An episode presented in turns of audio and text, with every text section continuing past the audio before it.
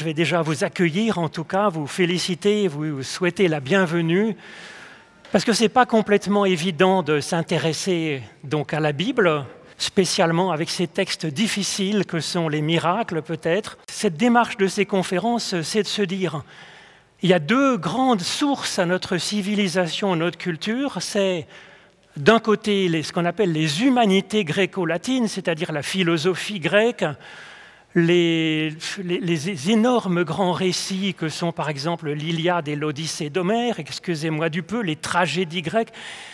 Et puis il y a la Bible. Et en fait, les deux sont apparus à peu près au même moment, à peu près au moins 700 avant Jésus-Christ.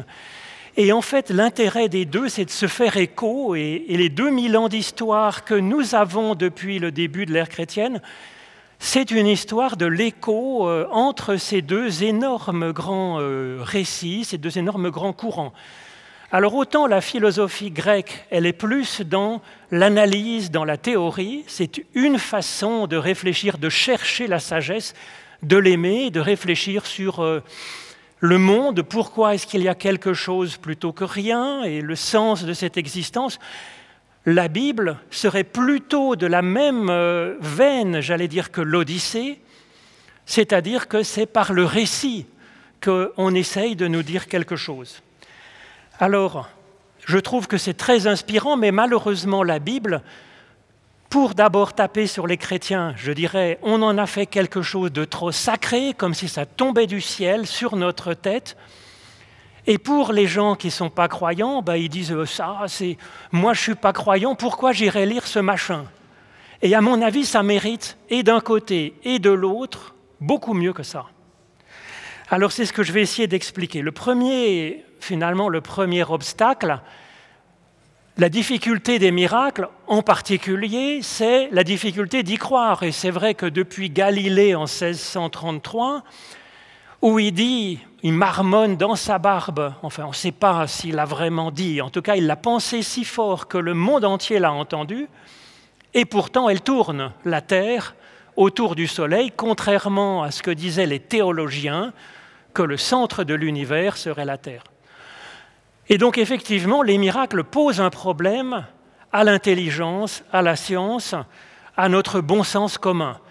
Et ça, je crois qu'effectivement, c'est quand même dommage. Il n'est pas question de sacrifier l'intelligence, le bon sens à euh, des choses euh, complètement illusoires et folles. Ce n'est pas du tout l'objet de la question. D'ailleurs, depuis toujours, les miracles ont été des récits abracadabrants. C'est fait pour, c'est la démarche, c'est l'intérêt de, de ce style littéraire, de ces récits, c'est fait pour. Donc on va voir un peu ce que ça peut nous apporter plus loin dans euh, cette, heure que nous passons ensemble. Le deuxième danger est théologique. Si on se dit que les miracles, voilà, il y a un Dieu tout-puissant quelque part comme une sorte de Père Noël tout-puissant, si je suis bien sage, si je crois ce que je dois croire, si je dois faire le bon rite, le bon ce qu'il faut, à ce moment-là, je vais être récompensé par le Père Noël qui vient avec sa hotte et qui va déposer dans mes petits souliers tout ce dont j'avais envie avant. Mais si je suis pas sage, il va m'envoyer griller en enfer avec un des diables qui me pique les fesses avec des fourches pour les siècles des siècles. Donc ce n'est pas du tout ça le problème. Là, si vous voulez, c'est qu'il y a deux choses. D'abord, il y a une théologie qui me semble trompeuse. Ça ne marche pas comme ça. Dieu n'est pas tout puissant comme ça, de pouvoir faire euh, écarter la mer comme deux murailles et qu'on puisse passer à pied sec au milieu, je ne pense pas. Et deuxièmement, il peut y avoir une aliénation, c'est-à-dire qu'il y a des, j'allais dire, des gourous ou des pasteurs euh, qui viennent vous dire, si vous croyez bien ce que je raconte le dimanche matin, à ce moment-là, comme moi j'ai la télécommande, euh, j'ai la télécommande pour euh, le Père Noël Tout-Puissant, Dieu Tout-Puissant, ben à ce moment-là, vous serez récompensé. Donc il y a un risque de mauvaise théologie et puis un risque d'aliénation à des, euh, courants religieux euh, divers et variés. Donc ça, c'est problématique. Et donc par rapport à cela, la Bible, eh bien, ce n'est pas tellement pour nous dire, nous faire de l'histoire, nous raconter qu'un peuple serait passé à travers la mer entre deux murailles d'eau. Même si c'était arrivé, ce serait une anecdote passée il y a 3000 ans. Qu'est-ce que j'en ai à faire? Bon, ça pourrait être rigolo, mais c'est pas ça qui va transformer mon existence. Ben, le but de la Bible, c'est pas de nous faire de l'histoire. Donc, même si c'était arrivé, c'est pas du tout l'objet du texte. La Bible, c'est pas un livre d'histoire, c'est pas un livre de science, c'est un livre de théologie, de philosophie, de sagesse de vie, un manuel d'éthique, si vous voulez, de réflexion. En fait, la Bible, c'est même pas tellement, si vous voulez, de la théologie ou de l'éthique, c'est plus que ça. C'est un récit pour former le lecteur. La démarche, elle est un petit peu comme celle de Socrate. Bien sûr, il y a une philosophie socratique, mais son but, c'est à travers les dialogues de faire accoucher la personne avec qui Socrate dialogue, accoucher de sa propre sagesse, de sa propre capacité à réfléchir, de sa propre lucidité. Donc oui, la Bible, il y a un peu des informations théologiques, philosophiques, éthiques dedans, mais c'est surtout un récit à lire soi-même. C'est-à-dire à ce moment-là, quand on le lit soi-même, on devient le héros du récit et ça cherche à nous éveiller, nous rendre plus vivants, plus maîtres de nos propres ressources et de notre propre génie. C'est la difficulté, si vous voulez, de ces récits, c'est qu'il faut se laisser emporter par ces récits, emporter sans être aliéné. Voilà. Alors, j'ai choisi aujourd'hui ce récit, si vous voulez, de, de, de, Moïse, euh, qui, va faire, qui va traverser les eaux. Alors j'ai mis là un extrait du dessin animé Prince d'Égypte, qui est bien fait, pour faire ce, passage de la mer Rouge. Il paraît que dix personnes ont travaillé pendant deux ans pour faire ce dessin animé. Alors je vais vous lire le texte qui correspond à cela. C'est dans l'Exode, deuxième livre de la Bible, au chapitre 14. L'Éternel dit à Moïse, Pourquoi cries-tu vers moi? Parle aux Israélites et qu'ils se mettent en marche. Toi, lève ton bâton et tends ta main sur la mer et fends-la en deux. Les Israélites entreront au milieu de la mer à pied sec. Quant à moi, je vais endurcir le cœur des Égyptiens pour qu'ils y entrent dans la mer en les suivant, avec toute l'armée de Pharaon, avec ses chars et ses cavaliers, et les Égyptiens reconnaîtront que je suis l'Éternel quand j'aurai été glorifié ainsi. Le messager de Dieu, qui était comme une colonne de feu et de nuée qui les guidait en allant devant eux, se déplaça pour aller derrière eux, entre le camp des Égyptiens et le camp d'Israël. Elle était nuée et ténèbres, elle éclairait la nuit. Alors Moïse étendit sa main sur la mer, et l'Éternel refoula la mer toute la nuit par un puissant vent d'Orient. Il mit la mer à sec, et les eaux se fendirent en deux. Les Israélites entrèrent au milieu de la mer à sec, et les eaux furent pour eux une muraille à leur droite et à leur gauche. Les Égyptiens les poursuivirent, tous les chevaux du Pharaon, ses chars, ses cavaliers entrèrent après eux au milieu de la mer, et pendant la veille du matin, l'Éternel regarda depuis la colonne de feu et de nuée le camp des Égyptiens et les mit en déroute. Alors Moïse et les Israélites chantèrent ce cantique à l'Éternel. Ils dirent, Je chanterai à l'Éternel car il a montré sa souveraineté il a jeté dans la mer le cheval et son cavalier. Maintenant l'Éternel est ma force et l'objet de mon chant. Il est devenu mon salut. Il est mon Dieu, je veux lui rendre hommage. Il est le Dieu de mon Père. Je l'exalterai. Alors voilà ce grand récit, effectivement, c'est plein de souffle, comme il est indiqué, c'est un récit très poétique, et c'est à prendre effectivement comme euh, une poésie.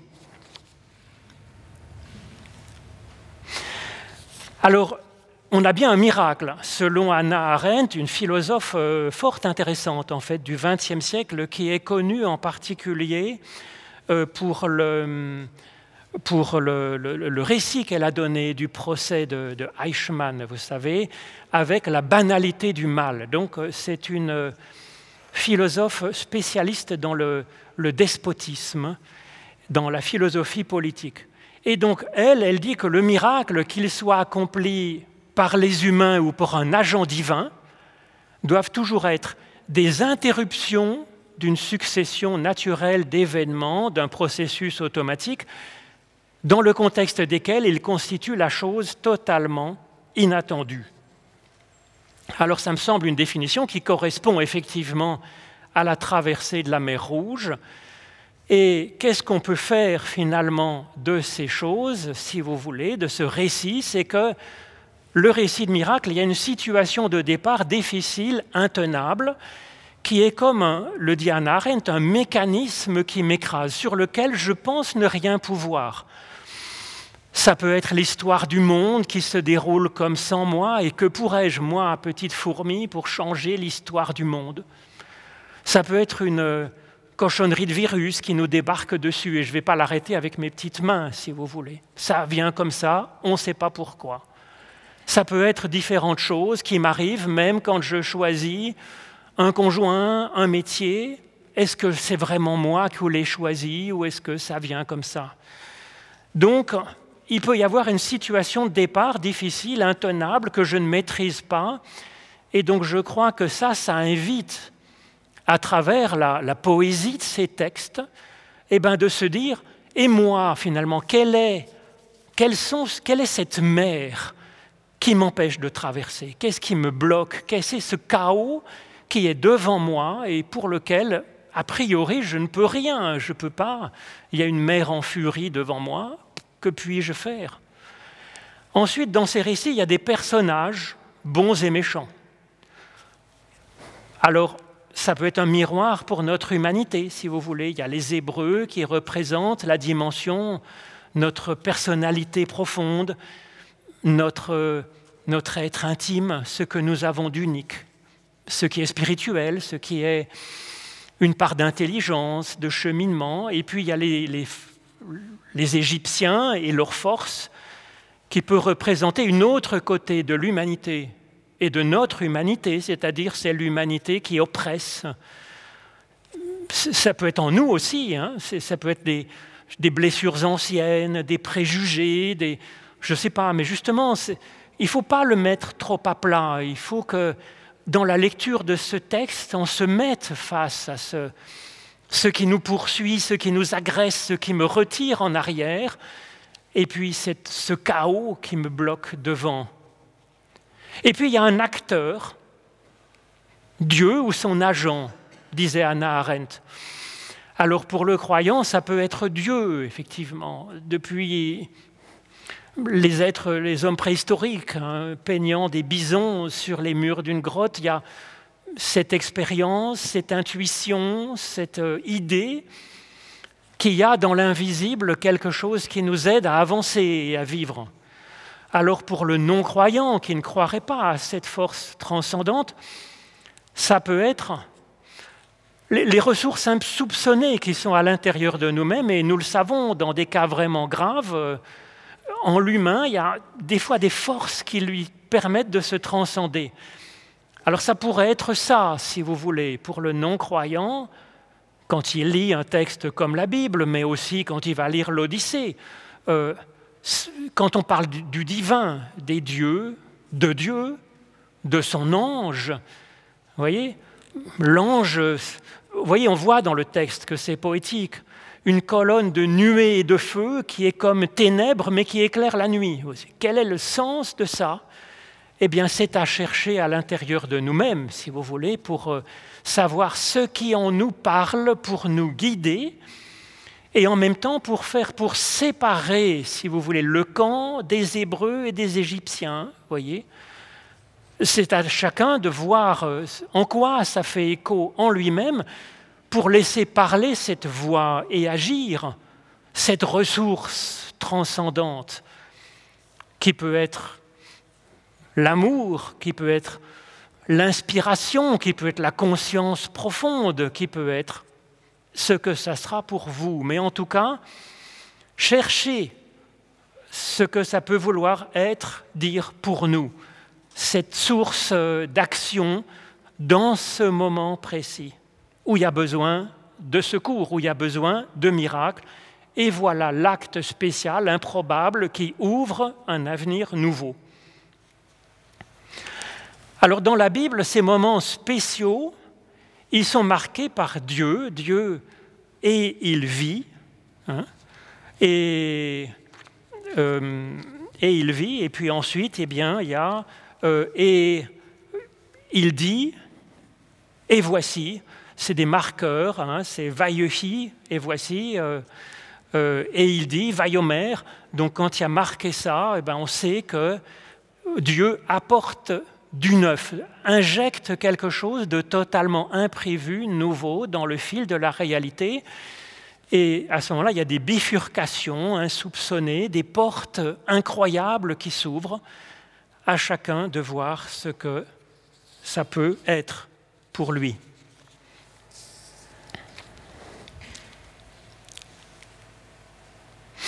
Et pour ça, eh bien, il faut se mettre dans le récit. Alors pour illustrer ça, j'ai pris ce, retable de Konrad Witz qui avait été peint exprès pour la cathédrale de Genève, que les protestants sont précipités pour enlever en arrivant, en disant mais qu'est-ce que c'est que cette cochonnerie? On ne va pas représenter Dieu et puis les miracles, il faut être dans le spirituel pur. Ben pourquoi pas? Euh, Si là, ce qu'on voit à travers cette peinture, c'est fort intelligent, c'est-à-dire que on voit Jésus marcher sur l'eau, ce qui a un rapport direct avec notre sujet, parce que c'est un autre mode de franchissement du chaos, non pas en ouvrant pour faire deux murailles et passer à pied sec sur le fond, mais en passant par-dessus le chaos, en marchant sur l'eau.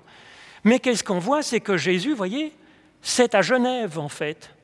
On voit Genève depuis la rive droite, et puis on voit, euh, eh bien, effectivement, le, les, voirons à, gauche, et puis le môle avec le Mont Blanc euh, enneigé derrière, le petit Salève à droite, et voilà, on est chez nous.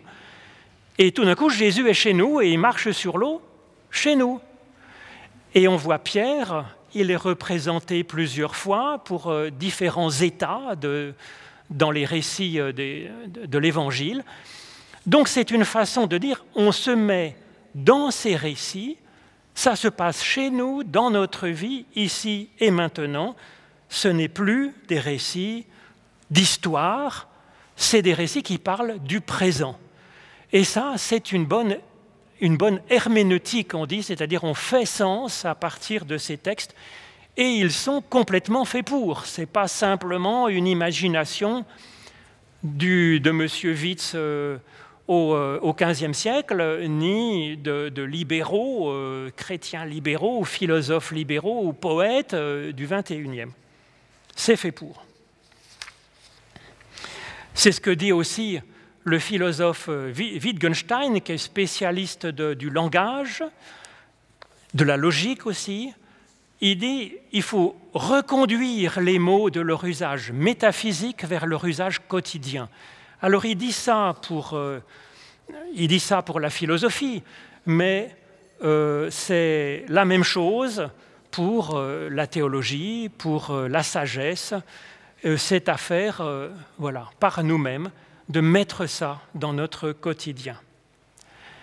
Alors on peut du coup imaginer ça, par exemple, d'ouvrir une autoroute entre l'Égypte et puis la Palestine. Alors on voit Moïse qui est en bas avec son bâton, voilà, qui ouvre la mer, et puis du coup, une autoroute a pu être tracée dans la mer Rouge. Bon, ça, c'était un peu pour, pour euh, rigoler, si vous voulez, mais c'est à nous-mêmes de devoir euh, trouver comment euh, nous allons actualiser ce récit dans notre propre existence.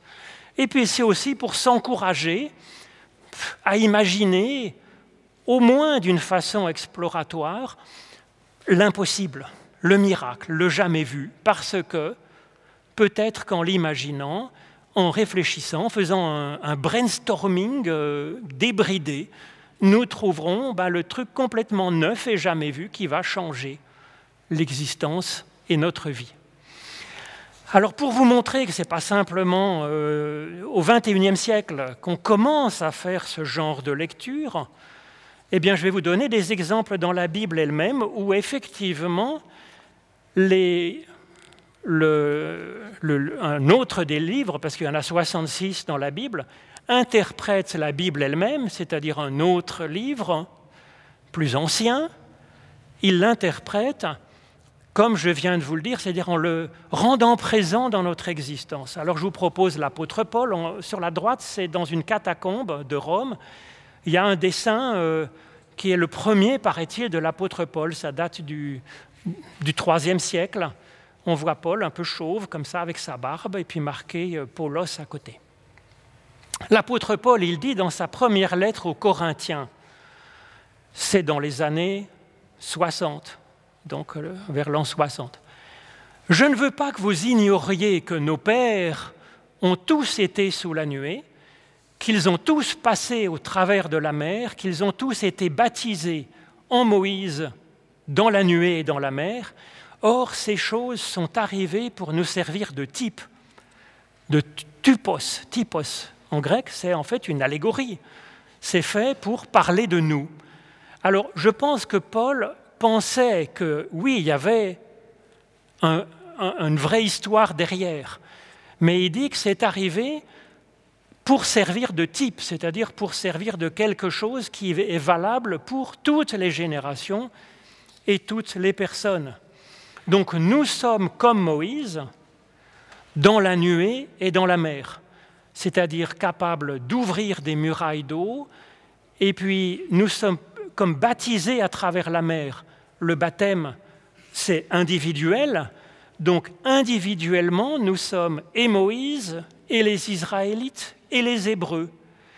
Et la mer se referme sur ce qui est égyptien en nous, libérant ce qui est israélite en nous, c'est-à-dire ça libère le meilleur de nous-mêmes pour éliminer ce qui en nous nous tirait vers le bas. Et puis nous sommes aussi Moïse, Moïse qui a cette puissance, qui, est comme le relais, le canal euh, de, la puissance de Dieu avec son bâton magique et que lui a donné Dieu.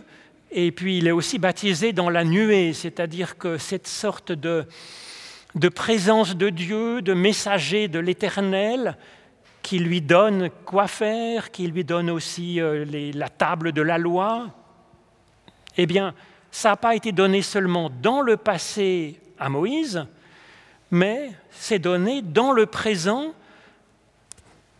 au fidèle de base, puisque c'est lui le fidèle de base qui est baptisé.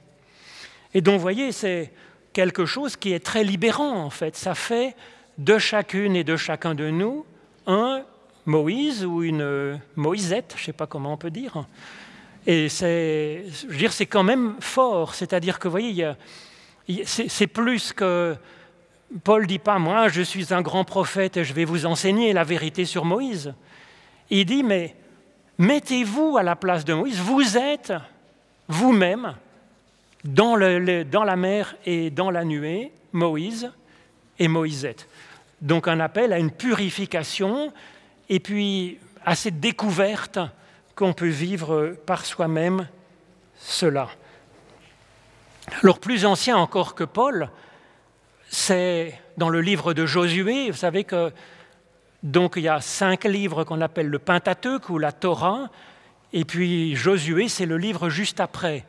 C'est le, sixième livre en fait de l'Heptateuque. C'est la suite de l'histoire. Moïse a touché à la terre promise après ce cheminement. Première génération suivante, Josué, ils doivent eux aussi revivre cette traversée. Alors voilà ce qui se passe, Josué 3, ils sont face au Jourdain, dès que les sacrificateurs qui portent l'arche de l'Éternel, alors on le voit sur ce tableau, euh, c'est un coffre dans lequel il y a les souvenirs de l'époque de, de Moïse, il y a les tables de la loi, il y a son bâton, il y a la manne, et ils portent ça, finalement. Pour nous, ce serait on pourrait dire que c'est la Bible, c'est la mémoire des pères, la mémoire ancienne de ce qui est arrivé dans les générations passées. Dès qu'ils poseront les pieds, le Seigneur de toute la terre euh, va, couper les eaux du Jourdain en deux.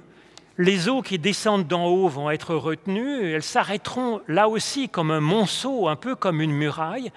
Et donc il faut revivre à la génération suivante ce que la génération de Moïse a vécu à la génération d'avant.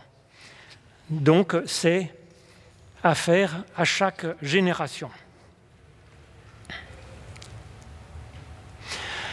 Et effectivement, le, livre de l'Exode et puis euh, le même livre de Josué, ils disent du coup la mémoire de Moïse, ça sert de base du catéchisme, c'est-à-dire qu'il faut le répéter de génération en génération pour éduquer les enfants.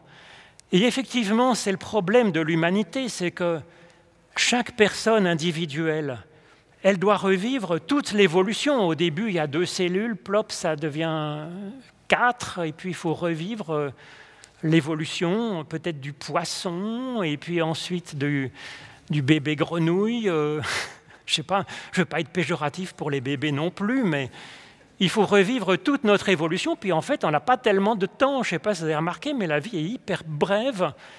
Bah donc pour ça, il faut monter sur les épaules de ceux qui nous ont précédés.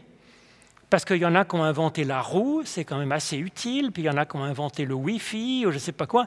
Donc on profite des inventions précédentes pour, euh, ben, pour avancer. Essayer de ne pas faire trop de bêtises non plus. Mais donc, euh, au point de vue de la réflexion, de la sagesse, de la théologie, de l'éthique, aussi, euh, il faut s'appuyer sur les générations précédentes. Sinon, sinon, on patine, si vous voulez. On va pas tout réinventer. Enfin, on n'est pas forcé non plus de tout gober tout cru. Mais à titre d'inventaire, on peut faire comme les Hébreux avec leur arche. On le trimballe, on le fait marcher dedans, puis ensuite on revit nous-mêmes nos propres expériences. On peut aussi avoir euh, faire un inventaire de ça, en garder, en laisser, retraduire, euh, adapter. Et donc la base du catéchisme, c'est première des, dix paroles, hein, des tables de la loi, on dit les dix commandements, mais voyez, la première, ce n'est pas un commandement, donc en fait, c'est plutôt les dix paroles. Je suis l'Éternel, ton Dieu, qui a été fait sortir du pays d'Égypte, de la maison de servitude. Donc c'est la première mémoire qui est donnée aux enfants ben, pour euh, s'ouvrir à ça et, et, le revivre dans le présent, c'est-à-dire de savoir que Dieu est source de libération. Mais pas seulement, parce que dans le, dans le, dans la Bible, si vous voulez, toute parole de théologie, toute affirmation théologique, c'est en même temps une, exhortation à le vivre nous-mêmes. Dieu est le juste, le juste ultime, et nous, nous, avons, nous sommes appelés à être un peu justes. Donc c'est Maïmonide, le philosophe juif, qui disait Tout attribut de Dieu est à lire à l'impératif.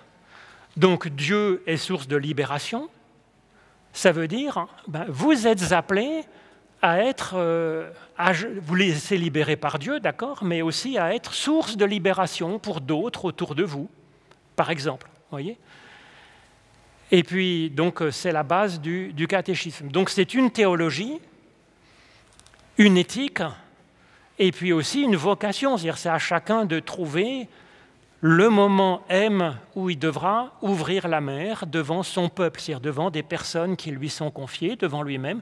Et pour ça, il n'y a pas, euh, c'est pas marqué dans le bouquin, si vous voulez. C'est, c'est ça la difficulté, c'est qu'il faut inventer sa propre vie, mais là, ça donne quand même des pistes.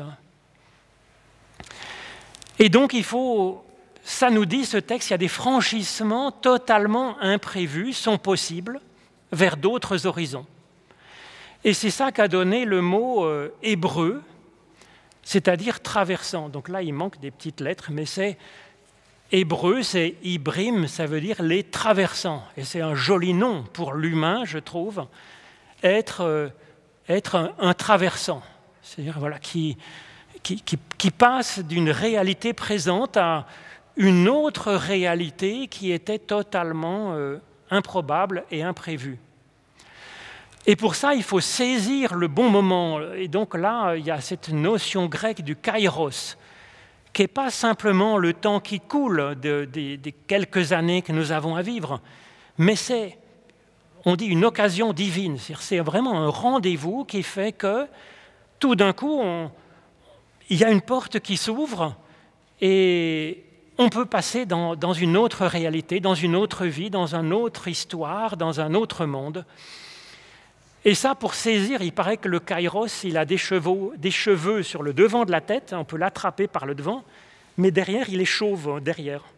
Et quand le kairos est passé, on ne peut plus l'attraper, il paraît. C'est ce que dit la légende grecque. Hein. Mais donc, il euh, faut répondre un me voici, à ce rendez-vous. Alors là, j'ai mis Tintin parce que je trouve que c'est très parlant ce dessin on voit Tintin, je ne sais pas si vous le voyez de loin, et il y a un cri aïe, et puis il dit c'est le moment, hop, et donc il, a sa force, il a son agilité, sa capacité de, d'analyser la situation, de voir le moment juste, et puis de foncer.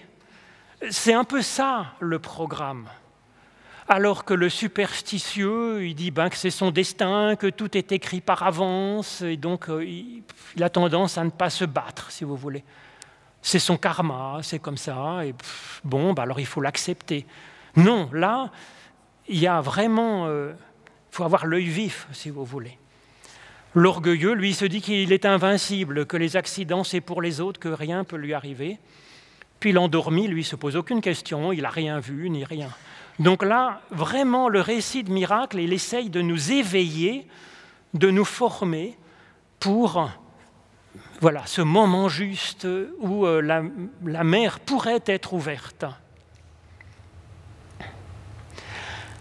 Alors, c'est vrai que dans l'existence, il peut sembler qu'il y a comme une mer devant nous, un chaos. Et c'est vrai que la science nous apprend que le chaos, c'est puissant. Le, hasard, l'incertitude est au cœur même de la matière, dans les particules. Et puis, naturellement, un système clos, il va de l'ordre vers le désordre. C'est-à-dire, on prend un caillou, normalement le caillou, bah, il reste caillou, il bouge pas trop. Quoi. La seule chose naturellement qui pourrait lui arriver, s'il reste pas tel quel, c'est bah, de s'user, de se transformer en sable, hein, d'aller vers l'éparpillement. Donc ça, c'est normal. C'est la normalité. Et puis on remarque quand même qu'il y a des personnes autour de nous, il y a un monde qui est quand même merveilleux. Et là, ça nous invite à l'étonnement quand même, se dire, mais ça, quand même, c'est un miracle. C'est improbable de voir des êtres capables de penser, d'aimer. Euh, voilà. Donc là, il y a un émerveillement, je crois, qui peut nous ouvrir nous ouvrir à, cette, ce courage d'ajouter du neuf, d'être source de, de, miracles, de merveilles nouvelles. Il y a aussi le fait que le miracle nous dit qu'a priori tout est possible. Ça paraît absurde, il faut quand même se méfier, parce que quand on regarde les découvertes de la science, c'est toujours contre-intuitif en réalité les dernières découvertes sont toujours contre-intuitives. Ça ne ressemble pas à ce que nous voyons tous les jours euh, au niveau de notre propre euh, échelle de temps, de, dimension. Intéressez-vous aux particules, à la philosophie, à la, euh, à la science physique quantique, aux découvertes sur Vénus, sur je ne sais pas quoi, les trous noirs, les champs de gravité, tout ça, c'est contre-intuitif et c'est normal parce que la science, si vous voulez, elle progresse et donc elle va toujours plus loin. Ce qui nous semble euh, vrai, normal, c'est ce qui en fait est probable, c'est ce qui arrive dans notre vie tous les jours. Mais la réalité est plus complexe que ça. Et d'ailleurs, des tas de choses qui nous semblent tout à fait normales aujourd'hui, de téléphoner euh, à ma belle-mère à 7000 km et puis qu'on puisse se parler et se voir comme ça, il y a même 50 ans, c'était juste même pas pensable. Et puis aujourd'hui, ça nous semble normal, on prend le téléphone, crac, on appelle. Donc il faut se méfier de se dire, mais non, non, ça c'est pas possible. Attention, le miracle nous dit, ben, s'il y a des choses qui sont possibles que vous n'imaginiez même pas. Et puis la fatalité, il n'y a pas, c'est pas si fatal que ça il y a des brèches qui peuvent s'ouvrir. Et puis aussi, le dernier point que j'ai mis, c'est face à notre isolement, c'est-à-dire qu'on a tendance, mais comme la pierre, en fait, le caillou dont je parlais, a persévéré dans son être, c'est à rester dans notre état présent. Euh, je crois qu'on mérite mieux que ça, en fait, si vous voulez. Et c'est ce que nous explique le, la, cette idée suivante, c'est qu'on est appelé à commencer, à être un commencement, à être une source, euh, y compris face au chaos. Alors pour ça, je vais vous lire euh, le texte de la Genèse qui parle du chaos. Donc vous allez voir, ça ressemble à notre récit de Moïse, mais autrement. C'est les premiers mots de la Bible dans la Genèse. Dans un commencement, Dieu créa le ciel et la terre. La terre était chaos et vide, et les ténèbres étaient à la surface de l'abîme, et le souffle de Dieu se mouvant à la surface des eaux, et Dieu dit que la lumière soit, et la lumière fut. Et puis ensuite, dans la suite de ce récit, Dieu crée l'homme et la femme à son image. Donc, source aussi de, ce, de cette nouveauté, de ce commencement. Vous voyez, là, on voit le souffle de Dieu comme le grand vent d'Orient, on voit le chaos de la mer, de l'abîme, et puis on voit la terre sèche qui apparaît, l'endroit où on peut vivre.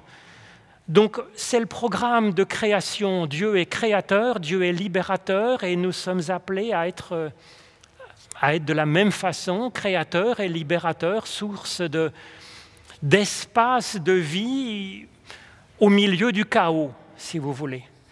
Alors cette idée de chaos primordial, c'est dans la Bible, c'est aussi dans les récits grecs, par exemple la théogonie d'Hésiode.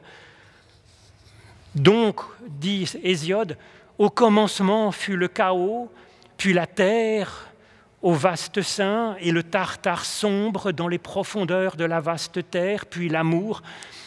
Il y a aussi, si vous voulez, cette imaginaire, cette mythologie, parce qu'elle vient d'avant, elle vient de, bien avant ces récits de la Bible et de la mythologie grecque. Nous le voyons dans peut-être l'image suivante. Voilà, ça, ça date de moins 800. C'est un, une sorte de, de sceau, si vous voulez, euh, babylonien et on voit une sorte de serpent, Tiamat, au milieu, qui est un monstre marin dans la mer. Et puis il y a un dieu, Ninurta, qui lui court sur le, dos, qui est en train de le dompter. Donc c'est cette mythologie-là, du chaos primordial et d'un dieu ou de son héros qui dompte le chaos pour euh, faire la vie possible. Alors c'est ce que dit euh, le, philosophe Paul Ricoeur, qui est spécialiste de l'herméneutique, c'est-à-dire de l'interprétation des textes, il dit que ces récits bibliques, c'est pas historique. Bon, ça, c'est pas une grande découverte. Mais il dit que c'est de la mythologie, en fait. Mais c'est pas péjoratif de dire que c'est de la mythologie, que c'est des mythes.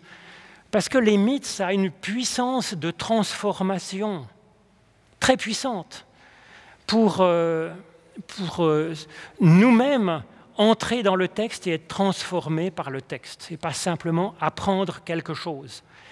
Et donc il remarque qu'on nous appelle à être source de, création, de commencement, de traversées nouvelles, de, choses absolument de miracles, mais qu'en faisant ça, en fait, nous, nous continuons le Bereshit la création, le commencement originel.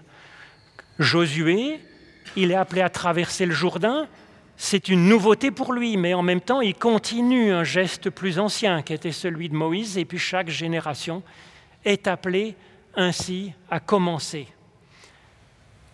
Alors, Anna Arendt, encore cette philosophe, elle nous dit que l'humain est source de miracles. Il a reçu ce double don de la liberté et de l'action, et donc il est capable de faire des miracles. L'humain est un commencement et un commenceur. Chaque être humain, il est unique en son genre, il est un assemblage, une personnalité, quelque chose, une histoire, des rencontres qui font de lui quelqu'un d'unique. C'est donc un commencement, c'est un miracle au sens où chaque personne humaine était totalement improbable. Ce n'est pas une suite logique de ce qui a précédé. C'est un être humain unique qui arrive comme ça et on ne l'avait jamais vu un comme ça. Et donc, chaque être humain est un commencement, un miracle, et est un commenceur. Le fait d'être unique lui donne vocation ben, à porter sa marque, à changer l'histoire, à changer le monde. C'est donc euh, vocation d'être un, un Bereshit. Alors ça, c'est ce que va nous dire par exemple un récit qui est dans l'Évangile et qui reprend cette traversée de la mer par les Hébreux. Mais là, comme je vous disais, c'est plutôt Jésus, il est sur la mer. Alors il y a plusieurs récits qui sont comme ça. Il y a un récit où il est dans la tempête. Et puis Jésus dort dans le bateau et les autres disciples sont catastrophés. Il dit, mais qu'est-ce qu'il fait quoi? Il dort. Donc ils vont réveiller Jésus, le Christ, le Sauveur, la présence de Dieu au milieu d'eux, en eux. Et lui, il dit un mot et la tempête se calme. Alors vous voyez, je suis assez, je suis assez bon client des récits bibliques et de, l'Odyssée aussi, mais, mais je ne crois pas une seconde que ça puisse se passer comme ça, si vous voulez. Il ne faut pas me prendre non plus pour euh, plus guignol que je ne le suis. En disant euh, à la mer, calme-toi, ça marche rarement. Et ce n'est pas le programme du texte biblique, ce n'est pas ça que ça nous dit, évidemment. Mais ça nous dit que quand on réveille ce qui en nous est de l'ordre du Christ, du Sauveur, de, de ces ressources insoupçonnées que je vous disais, peut-être ressources de sagesse, elle peut élever la voix et calmer le chaos dans notre existence. À vous de trouver ce que ça peut vouloir dire. C'est la question de prendre ce courage. Face à un chaos, c'est impossible de calmer la mer en disant calme-toi.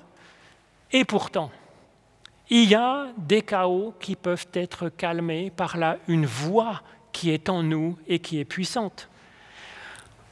Il y a un autre récit de la mer avec Jésus les disciples sont encore sur leur barque, il y a encore une tempête, ça figure là aussi euh, ce chaos primordial qui les agite, comme il peut frapper notre existence, malheureusement. Et Jésus arrive tranquillement en marchant sur la mer. Alors il y a Pierre, il est toujours un peu fanfaron. Il dit, bah, si c'est toi, dis, moi un mot et je marcherai sur la mer pour aller vers toi. Et puis ben, Jésus dit, bah oui, vas-y, viens. Et Pierre, il sort de la barque et il marche sur l'eau. Et puis à ce moment-là, il se dit, oula, il y a du vent, et puis la mer est profonde. Il commence à douter, et puis il regarde ses pieds, la mer, le chaos qui est là, et puis il commence à s'enfoncer. Il dit à Jésus, Seigneur, sauve-moi. Et puis Jésus le ressort de l'eau. C'est le tableau de François Boucher. Euh, au XVIIIe siècle représente ce moment où il commence à s'enfoncer, Pierre commence à s'enfoncer, et il appelle Jésus, voilà, qui est avec ses doubles natures, voyez, un peu de bleu et un peu de, rouge, hein, de sang et, d'esprit, de, ciel et de terre. Alors dans ce récit, qu'est-ce que ça veut dire? Alors oui, qu'effectivement, par la foi, avec ce que vous mettez derrière, hein, selon, soyez croyants, pas croyants, ce qui vous anime, ce en quoi vous croyez finalement, hein, ce qui vous porte on peut marcher sur l'eau, on peut dominer le chaos au lieu que ça soit obstacle pour nous, que ça devienne presque le, ce sur quoi on prend appui pour avancer. À chacun de voir en quoi ça pourrait parler dans le moment de son existence. Mais c'est même plus que ça. Parce que là, les disciples, et Pierre en particulier, ils sont à la surface de l'eau du chaos primordial. Et quand on reprend le récit de la Genèse. Hein. Dans un commencement, Dieu créa le ciel et la terre. La terre était chaos et vide, les ténèbres à la surface de l'abîme et le souffle de Dieu se mouvant à la surface des eaux. Donc ce souffle de Dieu qui représente, comme le vent d'Orient de Moïse, ce côté créatif, ce côté lumière qui se lève, ce côté presque impalpable, spirituel, qui agit à la surface du chaos pour le mettre en ordre, rendre la vie vivable, eh bien, il est remplacé par les disciples à ce moment-là. Et Jésus sur la surface de l'eau, si vous voulez. Donc on est fait divin. Ça nous dit, vous êtes des dieux, bah, petits dieux, mais Vous êtes des commenceurs. Il n'y a pas que Dieu créateur à l'origine de l'univers.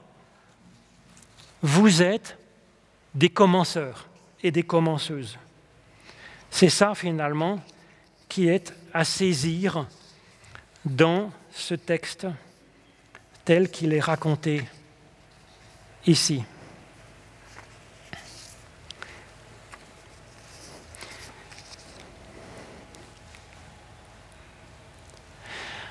Alors c'est Henri Bergson, il nous propose d'être dans cette réflexion euh, aussi. Donc c'est un philosophe euh, du 19e siècle, du, 20e, début 20e. Euh, ça, je crois que ce, livre-là, Les deux sources de la morale et de la religion, ça date de 1930 en fait. Hein. et ça nous dit, ça nous dit, alors je vais vous retrouver ce texte. Il nous dit que l'être humain sans doute avec cette impulsion spirituelle au début euh, de commenceur, il développe des outils, il développe une technique, une connaissance, et que ça devient immense, ça agrandit l'être humain d'une manière prodigieuse. Le problème, c'est que notre âme, notre conscience, notre intelligence, euh, elle n'a pas tellement grandi en proportion avec cela. Et donc voilà ce qu'il nous dit. Une décision s'impose. L'humanité gémit, à demi écrasée sous le poids des progrès qu'elle a faits. Elle ne sait pas assez que son avenir dépend d'elle. À elle de voir d'abord si elle veut continuer à vivre. À elle de se demander ensuite si elle veut vivre seulement ou fournir en outre l'effort nécessaire pour que s'accomplisse, jusque sur notre planète réfractaire, la fonction essentielle de l'univers qui est une machine à faire des dieux. En effet, dans ce corps démesurément grandi, l'âme reste ce qu'elle était, trop petite maintenant pour la remplir, pour remplir ce corps trop faible pour le diriger. Et donc il y a un appel à ce qu'effectivement notre conscience s'éveille pour arriver à être à la hauteur de ces commencements que nous avons à faire. Alors ça, c'était la première partie que je pense nous dit ces textes avec le chaos, la mer qui s'ouvre, Jésus qui marche sur l'eau. C'est de traverser. La deuxième chose, c'est l'idée de faire un tri finalement entre ce qui est hébreu et ce qui est égyptien en nous. Donc ça semble, des fois, il y a des récits horribles dans la Bible avec des massacres, des choses comme ça. Il ne faut pas voir ça comme un massacre où on appelle à massacrer ceux qui ont un passeport égyptien. Malheureusement, il peut y avoir des lectures politiques qui sont épouvantables à partir de ça, mais ce n'est pas du tout en question là-dedans. C'est la question de faire le tri entre ces deux types comme le disait Paul lui-même, si vous voulez, dans son interprétation dans la lettre aux Corinthiens, pour garder ce qui est vivant, le meilleur, ce qui, est capable d'un élan de traverser nouvelle, et puis de supprimer ce qui nous tue en nous-mêmes, même quand on a une grande sagesse. On sait bien finalement euh, qu'est-ce qu'on devrait faire, et puis en fait on n'y arrive pas. Et donc euh, la question du texte biblique, ce n'est pas simplement de nous dire ce qui serait sage de faire.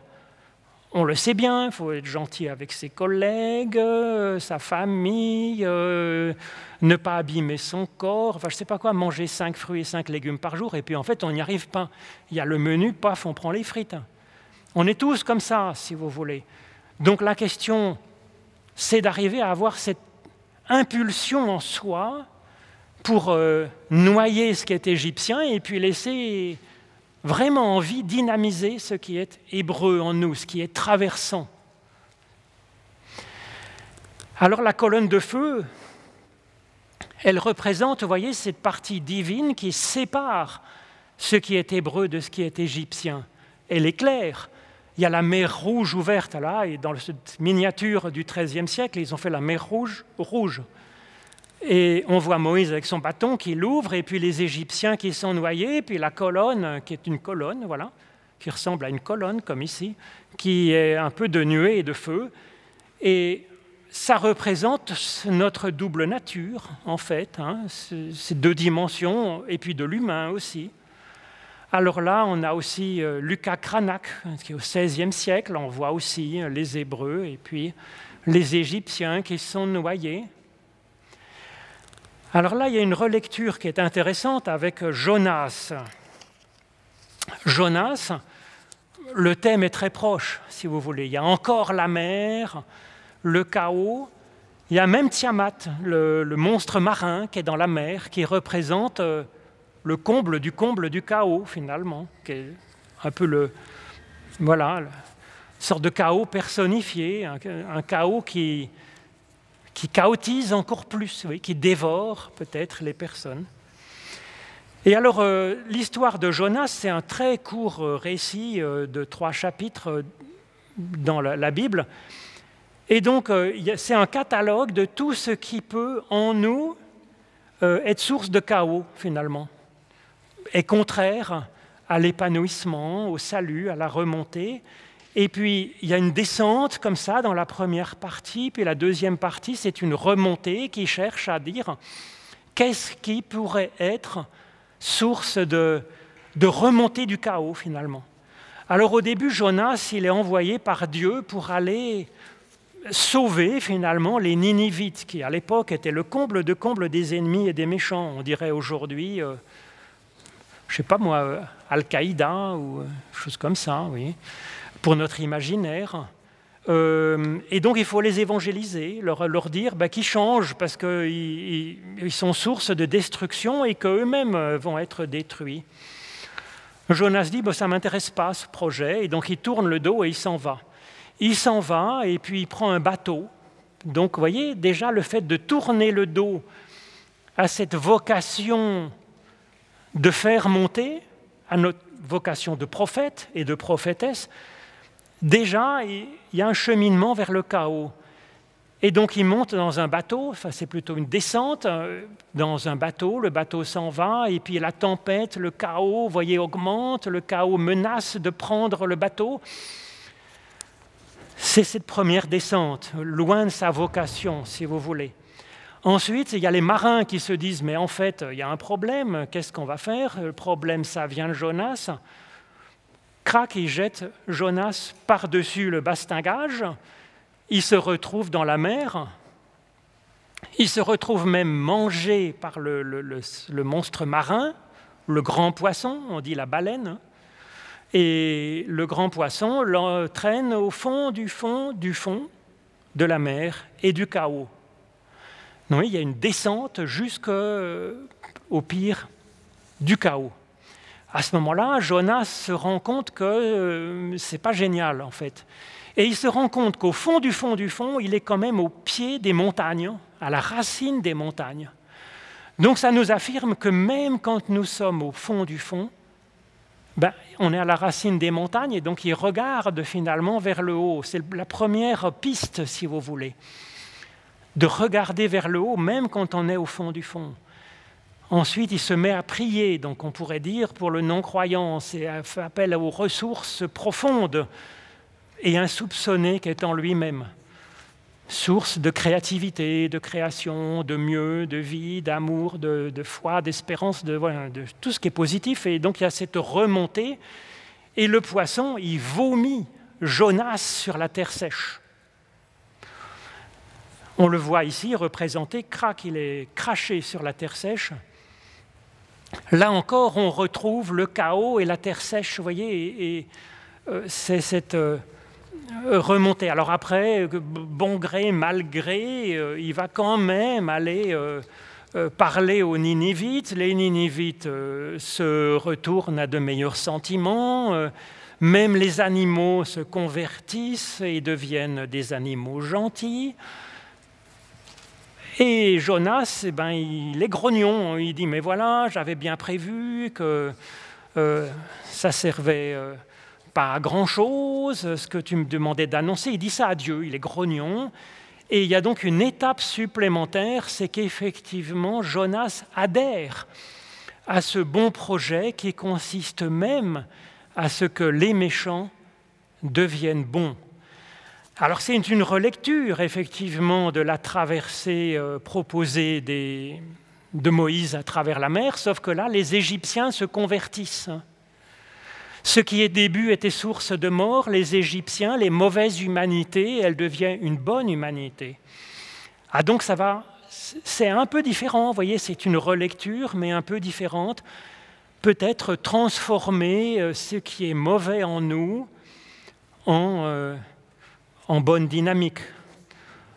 Ça me fait penser, si vous voulez, c'est que euh, Baden-Powell, qui est l'inventeur du scoutisme, il remarque des gamins dans la banlieue de Londres euh, au début du XXe siècle qui étaient en train, des, garçons, des grands garçons qui étaient en train de taper sur les petits. Et donc il se dit, mais là, il y a quand même, en fait, à la racine, il y a un désir pas si mauvais, c'est d'être grand, beau et fort. Il s'exprime mal parce que c'est en massacrant les petits, et il a inventé, je ne sais, pas si c'est lui qui l'invente, il le tire peut-être de d'autres pédagogues, mais de dire, on va leur dire, mais pour montrer que tu es grand, beau et fort, tu vas apprendre aux petits à faire des nœuds, euh, à faire le feu. voilà. Et donc il va dire, on va rendre les grands responsables des petits. Et du coup, ce désir de puissance qui était mal orienté, il est orienté vers le bien. Donc plutôt que d'arracher ce désir de grandeur, il est éduqué, un peu comme dans l'histoire de Jonas. Donc, est-ce que c'est une alternative à la noyade des Égyptiens? Il y a de l'Égyptien en nous qui doit être noyé peut-être, hein, des blessures anciennes, des haines terribles, je ne sais pas quoi, moi. Il y a des choses peut-être qu'il faut noyer comme les Égyptiens, puis il y a peut-être des, bonnes choses qui s'expriment mal aujourd'hui et qui doivent être converties comme les Ninivites. Enfin, je ne sais pas. En tout cas, c'est de ça dont parlent ces textes, si vous voulez. Et la prochaine fois, nous parlerons, si vous revenez mardi prochain, eh bien, d'autres miracles bibliques qui n'est pas la traversée du chaos, mais peut-être à boire et à manger pour avoir la force de cheminer, si vous voulez. Euh, et donc il y a plein de miracles comme ça qui parlent de cela, des miracles pour donner à boire et à manger en abondance. Alors ça aurait été un plaisir de faire un banquet pour illustrer ces miracles, mais c'est peu probable, malgré tout, que d'ici euh, mardi prochain, euh, il n'y ait plus aucun virus et qu'on ait le droit de faire un grand banquet de fête. Donc ça sera le banquet sera un banquet spirituel, philosophique, théologique. Et donc je vous remercie beaucoup d'être venu euh, pour cette rencontre.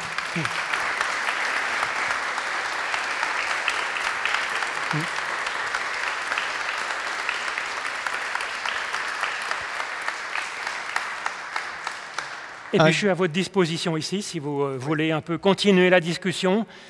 Mais euh, on, voilà, on veut libérer à l'heure ceux qui auraient tout à fait. Donc je prends juste 20 secondes de votre temps encore pour remercier Marc beaucoup de son exposé, de ce qu'il nous a apporté.